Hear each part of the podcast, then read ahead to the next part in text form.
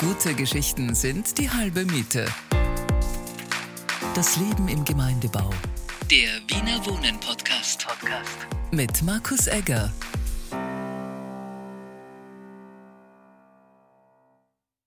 Ich befinde mich hier im 15. Bezirk im Gemeindebau Ernst Papanek, Hof in der Ölweingasse 21.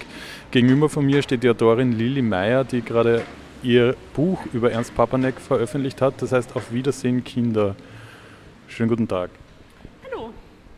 Sie haben ja ziemlich lange an dem Buch geschrieben, ähm, sind gelernte Historikerin, sind Ernst Papanek gefolgt auf seinem Lebensweg. Wie ist es jetzt für Sie hier zu stehen in Wien im Ernst Papanek Hof? Ich äh, total schön, dass es eben einen Ort gibt, an den an Ernst Papanek erinnert wird. Ähm, wobei, wenn man jetzt auch sagen muss, es ist sicher nicht der aufregendste Gemeindebau von Wien. Also ich finde, es ist, es ist so zweispaltig, aber ähm, ihm hat es sicher sehr gefallen und es ist auch im Gebäude zum Beispiel ein Jugendverein. Das ist auch etwas, was Ernst Papanek sicher viel bedeutet hätte. Und er ist ums Eck aufgewachsen. Genau, die Straße runter in der Rheinhofgasse ist er aufgewachsen, also der Ort ist schon sinnvoll gewählt. Ähm, genau, ja. Sie haben sehr lange recherchiert für dieses Buch, waren in Amerika, haben mit Zeitzeugen gesprochen, haben Sie eine Familie getroffen, waren in ähm, Amsterdam, haben im Archiv ziemlich viel äh, durchgestöbert. Was war das Interessanteste an der Arbeit, an der Recherche für das Buch? Ernst Papanek ist einfach ein wahnsinnig faszinierender Mensch. Das war mir schon davor auch klar, weil ich habe begonnen, ein Buch über ihn zu schreiben. Aber in der Recherche ist es mir wirklich immer noch klarer und klarer geworden. Auch viel abenteuerlicher, als ich gedacht habe. Ähm, also der war auch im Spanischen Bürgerkrieg und war im Danzig im Gefängnis und wurde von Nationalsozialisten gefoltert. Also wirklich jede Epoche seines Lebens war eigentlich noch spannender. Und ich bin ja eigentlich Holocaust-Historikerin, also ich kannte Ernst Papanek, weil er jüdische Kinder gerettet hat, hunderte jüdische Kinder. Das ist sicher auch sein Hauptwerk, aber es stellte sich heraus, dass sein Leben vor und nach dem Krieg genauso spannend war. Sie sind in Wien aufgewachsen, ich glaube im 9. Bezirk. Da ist dann ein Zeitzeuge, der auch in dieser Wohnung gewohnt hat, mal nach Wien gekommen und hat bei Ihnen angeklopft. Genau, also ich ähm, bin eben in den 90ern aufgewachsen im 9. Bezirk und ähm, wir wurden eines Tages kontaktiert von einem Mann namens Arthur Kern, ähm, einem Holocaust-Überlebenden, der aus Kalifornien nach Wien kam, weil er seine alte Wohnung wiedersehen wollte. Also er war der einzige Überlebende seiner Familie und diese Wohnung, in der er aufgewachsen ist, war so die letzte Erinnerung an seine Familie. Und ähm, so habe ich eben Arthur Kern kennengelernt, weil wir im Abstand von 60 Jahren unsere Kindheit in derselben Wohnung verbracht haben. Und, Ernst, äh, und, Entschuldigung, und Arthur Kern war der Erste, der mir dann je von Ernst Papanek erzählt hat, weil er eines dieser Kinder war, die von Ernst Papanek gerettet wurden. Sie haben ja dann viele Kinder, die gerettet wurden, interviewt in Amerika und auf der ganzen Welt. Mit wie vielen Kindern oder mit wie vielen geretteten Jugend, die damals Jugendliche und, oder Kinder waren, haben Sie da gesprochen fürs Buch? Also Ernst Papanek hat äh, um die 300 jüdische Kinder gerettet während des Holocausts und ich kenne und interviewt habe ich vielleicht zehn, aber kennen tue ich sicher vielleicht 20 oder mehr. Es ist einfach auch dadurch, dass ich äh, über die Jahre mit Arthur Kern sehr eng befreundet war und sein gesamter Freundeskreis sind auch andere dieser Frankreich-Kinder, wie sie sich selber nennen, die eben in Frankreich von Ernst Papanek gerettet wurden. Wie viele sind da circa noch am Leben? Also werden ja auch schon ziemlich alt sein jetzt. Ähm, genau, sie sind sehr alt, alle in den 90ern, aber Holocaust-Überlebende werden oft erstaunlich alt. Also es gibt schon noch mehr, als man meinen würde, ähm, wobei sie jetzt, wie traurig man das sagen muss, halt aussterben, diese, all diese Zeitzeugen. Damit eben das Leben und das Werk von Ernst Papanik nicht vergessen wird, haben Sie das Buch geschrieben. Sie haben auch eine Webseite aufgesetzt, ernstpapanek.at, wo man quasi sein ganzes Leben ähm, nachverfolgen kann. Es sind auch Audiopassagen dabei. Sie waren in Amerika, in New York und haben 40 Stunden quasi Interview durchhören dürfen. Wie ist es Ihnen dabei gegangen? Genau, also in, in einem Archiv in New York liegen eben 40 Stunden Tonaufnahmen von Ernst Papanek ähm, auf Englisch. Und er klingt auch wirklich so, wie wir heute vielleicht wie unsere Großeltern klingen, wenn sie versuchen, Englisch zu sprechen. Also war zwar schon Uni-Professor, hat einen wahnsinnigen Wortschatz, spricht sehr eloquent, aber der Akzent klingt wirklich so Sis House, äh, Sis is my sorry, also ganz schrecklicher Akzent. Ähm, was auch wirklich man merken kann, dass der Interviewer, der ihn damals auf Englisch interviewt hat, teilweise große Probleme hat, ihn zu verstehen.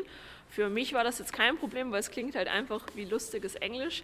Ähm, aber das war wahnsinnig berührend, wenn man sich so viel mit einer Person beschäftigt, einmal dann die Stimme zu hören. Und ähm, Sie haben ja dann auch Ausschnitte ähm, auf die Webseite gestellt. Wie haben Sie das dann ausgewählt, das 40 Stunden? Das ist doch ziemlich viel Material. Was, was kann man sich auf der Website oder unsere Hörer auf der Website anhören? Es war gar nicht so einfach, ähm, Ausschnitte zu finden, die man halbwegs verständlich äh, für einen fremden Zuhörer sind, weil Ernst Papanek eben 40 Stunden über sein Leben spricht und vom Hundertsten ins Tausendste kommt. Ähm, aber ich habe. Entschuldigung, dass ich da unterbreche. Was erzählt er über Wien? Ähm, erzählt ganz viel über Wien, weil Wien ist seine große Liebe. Da hing auch in den 70ern oder 60ern, als diese Interviews geführt wurden, noch immer sein Herz. Ähm, und er war Sozialdemokrat, war sehr ähm, auch politisch aktiv. Also er erzählt viel von dieser Zwischenkriegszeit, dann von den Februarkämpfen, sehr abenteuerliche Geschichten von seiner eigenen Flucht. Äh, ähm, und ausgewählt habe ich dann aber Stellen, ähm, wo er ein bisschen über die Kinder spricht. Einerseits die, die er betreut hat und auch seine eigenen. Und da gibt es eine sehr nette Anekdote, dass er sich von seinen eigenen Kindern eben ähm, mit Ernst hat ansprechen lassen. Ähm, also, dass er so sozialistisch war, dass quasi schon sein vierjähriger Sohn hat halt nicht Papa gesagt, sondern Ernst und das beschreibt er quasi in, diesem, in dieser Tonstelle. Also der Sohn, der noch lebt, ist 94 Jahre alt, ist der ältere Bruder, der lebt bei Boston, ist Universitätsprofessor gewesen ähm, und der ist auch doppelt spannend eigentlich, weil er ist ja nicht nur der Sohn von Ernst Papanek, sondern er war wie die anderen jüdischen Flüchtlingskinder auch in einem von Ernst Papanek geleiteten Heim. Also Papanek hat gesagt, ich kann ja nicht 300 Flüchtlingskinder betreuen und meine zwei Söhne bevorzugen, weil dann gibt es zwei Eltern, also zwei Kinder, die haben Eltern und alle anderen haben keine. Also haben die eigenen Kinder auch mit den Flüchtlingskindern in diesem Heim gelebt, ihren Vater seltener gesehen als, als andere. Aber der Sohn ist auch wahnsinnig in diesem sozialistischen Ethos aufgewachsen, wählt auch, weil er Doppelstaatsbürgerschaft hat, jedes Jahr brav die SPÖ. Also für den war das ganz selbstverständlich, dass auch sein Vater ihn so quasi behandelt. Es war ja eigentlich ein, ein revolutionärer pädagogischer Ansatz, den Ernst Papanek verfolgt hat, eigentlich sein ganzes Leben. Wurde, glaube ich, auch von Strömungen, von pädagogischen Strömungen nach ihm weit aufgegriffen. Wie kam es dazu, dass er eigentlich so ein, eine pädagogische Strömung, eigentlich kann man sagen, miterfand? Genau, also Ernst Papanek war ähm, einerseits eben Pädagoge und andererseits Politiker und das kann man für ihn auch nicht trennen. Also er ist circa zeitgleich ähm, in die äh, damalige SPÖ, also in die äh, Sozialistische Arbeiterpartei eingetreten und hat angefangen in Bildung sich zu engagieren und für ihn war das immer auch so ein politischer Bildungsauftrag. Und es fing an mit 18 Jahren, als er als Gymnasiast ähm, so Kinderprojekte für Waisenkinder, ähm, Kriegswaisen organisiert hat. Und dann hat er eben in Wien an der Pädagogischen Hochschule studiert und war da sehr in dieser aufstrebenden Stimmung dieser Wiener Schulreform, die diese ganze monarchische Schule umgeworfen hat mit Otto Glöckel und Felix Karnix und vielen anderen. Ähm, und was er dann eben in im Zweiten Weltkrieg gemacht hat, ist, dass er dieses gelernte Wissen, auch ein psychologischer Hintergrund, den er hatte, angewandt hat auf ähm, unbegleitete minderjährige Flüchtlinge. Und so war es dann wirklich, dass er dann 1939 bei Paris in diesen Flüchtlingskinderheimen eines der modernsten und progressivsten pädagogischen Systeme Europas entwickelt hat. Und ich finde, das könnte man auch heute, also wenn das heute eine Schule wäre, wäre das sicher immer noch eine der modernsten Schulen Wiens. Und äh, woran glauben Sie, liegt das, dass Ernst äh, Papanek jetzt nicht so bekannt ist wie vielleicht andere seiner Zeit? Also Ernst Papanek ähm, ist meiner Meinung nach wirklich völlig zu Unrecht vergessen, sowohl als Pädagoge, wobei man sagen muss, jetzt vielleicht nicht weltweit, aber innerhalb der SPÖ ist es auch erstaunlich, dass er als Politiker vergessen ist. Er war immerhin Gemeinderat und in diesen umkämpften Zeiten der Februarreform, äh, der Februarunruhen schon sehr aktiv. Das ist einfach auch, glaube ich, schon dieses traurige Schicksal, dass er dann in Amerika war, was ihm natürlich das Leben gerettet hat, aber viel zu weit weg von Wien, von seinem Wien. Ähm, und zu Lebzeiten war er in Amerika schon relativ bekannt als Experte, als Uniprofessor, aber kurz nach seinem Tod hat das in Amerika völlig aufgehört. Und hier in Wien, wo man sich eigentlich für ihn interessieren müsste, konnte man dann viele seiner Texte nicht lesen, weil er die dann auf Englisch geschrieben hat. Und es ist ein trauriges Zusammenspiel vieler Faktoren. Wir gehen da in den Durchgang rein, da ist eine Gedenktafel. Ähm, da steht Dr. Ernst Papanek, 20.08.1900, geboren im 6. Bezirk, äh, unweit von hier. Genau, also er ist, er ist geboren äh, in der Gumpendorfer Straße im 6. Bezirk und dann als Kind ist die Familie äh, in die Rheindorfgasse im 15. gezogen, die wirklich eine Straße von uns hier entfernt ist. Und am 5.8.1973 ist er auch wieder in Wien gestorben. Genau, also Ernst Papanek kann man wirklich sagen, ist zum Sterben nach Wien gekommen, ähm, war todkrank und hat seiner Familie eigentlich immer gesagt, ich will wieder heim. Und obwohl er seit 33 Jahren in New York lebte, war trotzdem jedem klar, was er meint, wenn er sagt, ich will nach Hause. Ähm, und so ist die Familie, die Frau dann mit ihm schwer krank nach Wien gefahren und er ist hier gestorben, ähm, was auch das war, was er wollte und hat dann hier ein sozialistisches Ehrenbegräbnis gehabt, was auch das war, was er sich sicher gewünscht hätte. Aber auch ähm, gegen den Widerstand von, von Verwandten in Amerika, glaube ich, dass er nach Wien gekommen ist. Genau, also die Schwestern von Ernst Papanek haben der Ehefrau dann immer vorgeworfen, dass äh, die Ehefrau ihn umgebracht hat.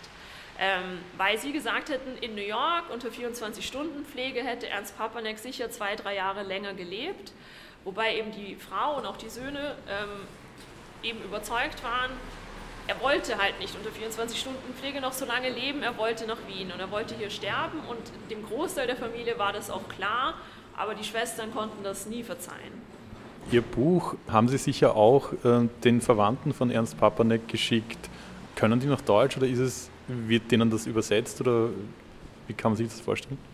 Genau, also ich meine, ich habe viele der Verwandten ja auch schon kennengelernt im Laufe der Recherchen ähm, und die älteste Generation kann schon noch Deutsch. Also das ist der Sohn, äh, Gas Papanek, der ist 94, aber der kann Deutsch. Es gibt auch einen Neffen, der ist äh, Nobelpreisträger Martin Karplus, der kann auch Deutsch. Ähm, und die freuen sich vor allem nicht nur über Ernst Papanek zu lesen, ich meine, den kennen Sie ja, sondern dass jetzt viele andere über ihn lesen werden. Also das ist der Familie ähm, bis zu den Enkelkindern, Urenkelkindern ein ganz großes Bedürfnis. Es gibt eben einige universitäre Arbeiten, die auch schön und gut sind, aber halt keine Masse erreichen. Und dass er jetzt in Wien eben wieder bekannter wird, das freut sie sehr. Und deswegen ist es den Kindern, also den Enkelkindern, Urenkelkindern auch nicht so wichtig, dass sie das Buch nicht lesen können, weil sie kein Deutsch können. Es ist ihnen wichtiger, dass die Wiener das Buch lesen können. Und ähm, haben Sie Ihr Buch, bevor es jetzt veröffentlicht worden ist im Molden Verlag, ähm, auch jetzt ähm, stellenweise den Verwandten lesen lassen, bevor es veröffentlicht wurde? Also die haben alle die Stellen gelesen, wo sie vorkommen. Also ich meine, es ist ein, ein, Buch, das auf historischen Tatsachen beruht, die natürlich ich, ich war nicht dabei. Also ich zitiere ja sehr viel auch aus Interviews. Es ist ja ein lebendig geschriebenes Buch sozusagen und all diese Interviewstellen haben die Menschen vorher gesehen, ähm, aber das ganze Buch davor nicht, nein. Das heißt, ähm, Ernst Papanek wird in Wien wieder bekannter, nicht nur hier im Dr. Ernst Papanek Hof, sondern auch mit Hilfe von ihrem Buch Auf Wiedersehen Kinder von Lili Meyer. Ich sage vielen lieben Dank fürs Gespräch und äh, man kann das Buch überall kaufen im gut sortierten Fachhandel und natürlich auch auf die Homepage schauen, ernstpapanek.at. Vielen Dank für das Gespräch. Danke für die Einladung. Gute Geschichten sind die halbe Miete. Das Leben im Gemeindebau. Der Wiener Wohnen Podcast. Podcast. Mit Markus Egger.